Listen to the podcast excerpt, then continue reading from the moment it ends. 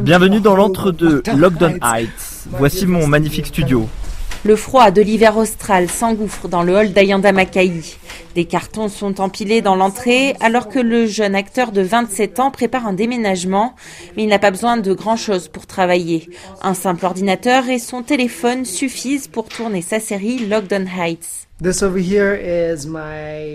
Ici, c'est mon éclairage d'appoint que j'utilise pour tourner des scènes. Ça, c'est ce que j'appelle mon think tank, le groupe WhatsApp où l'on discute des différents personnages avec l'équipe. Ah, voilà. Et à partir de là, les scénaristes écrivent leur dialogue. Le script est envoyé à chaque acteur qui se filme chez lui avec les moyens du bord. Le tout est ensuite monté et mis en ligne sur Instagram pour retracer la vie d'habitants confinés au sein d'un même bloc d'appartements. On y suit leur façon de vivre avec l'épidémie, leurs tourments amoureux, leurs joies et leurs frustrations. Un vrai soap opéra dont les Sud-Africains sont de grands amateurs. Les telenovelas et soap opéras sont vraiment ancrés dans nos traditions.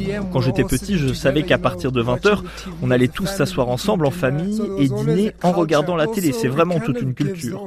Et puis pour les téléspectateurs, ça leur montre qu'ils ne sont pas les seuls à vivre toutes ces difficultés. Donc quand le président Cyril Ramaphosa a annoncé la mise en place d'un confinement national, je me suis demandé ce qu'allaient devenir ces telenovelas lorsque leur contenu serait épuisé. Car au niveau 5 d'alerte sanitaire, il y avait beaucoup de restrictions ne pouvait pas bouger. Impossible donc de se rendre en studio et de tourner des épisodes. Les acteurs ne pouvaient pas être proches les uns des autres. Donc il fallait que l'on trouve une solution et on a essayé d'innover en demandant aux acteurs de tourner seuls, chez eux.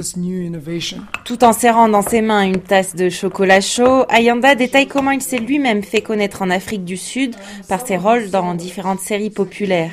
Mais ces derniers temps, la crise sanitaire et économique rend les choses difficiles pour les acteurs. Le secteur est assez fermé en ce moment. Il devrait y avoir moins de travail car il ne peut y avoir qu'un nombre limité de gens en studio. On fait des auditions depuis chez nous, mais il y a beaucoup de difficultés économiques. D'habitude, les diffuseurs gagnent de l'argent grâce à la publicité, mais les entreprises essaient désormais de réduire leurs dépenses. En même temps, c'est aussi excitant d'essayer de trouver des façons innovantes de fonctionner pour continuer.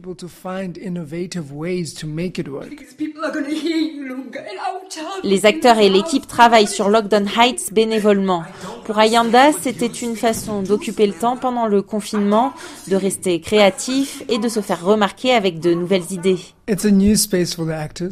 C'est une nouvelle expérience pour les acteurs d'essayer de jouer complètement seuls. D'habitude, sur le plateau, il y a des gens qui s'occupent de la lumière, du son. On a juste à se concentrer sur notre performance. Mais maintenant, on doit se préoccuper de tout ça en même temps. C'est un gros défi. Et avec ce format, on raconte des histoires qui durent entre 8 et 15 minutes. Donc ça nous pousse à trouver des moyens pour arriver plus vite au cœur du récit et au moment croustillant. C'est vraiment une très bonne expérience d'essayer de trouver de nouvelles formes de narration. Ma vie a définitivement changé depuis le début de l'épidémie. Je me concentre plus sur mes envies et avec toute cette aventure, j'ai gagné plus de confiance en mes capacités. Déjà trois saisons ont été mises en ligne et une réalisatrice sud-africaine devrait bientôt rejoindre l'équipe pour continuer à développer la série.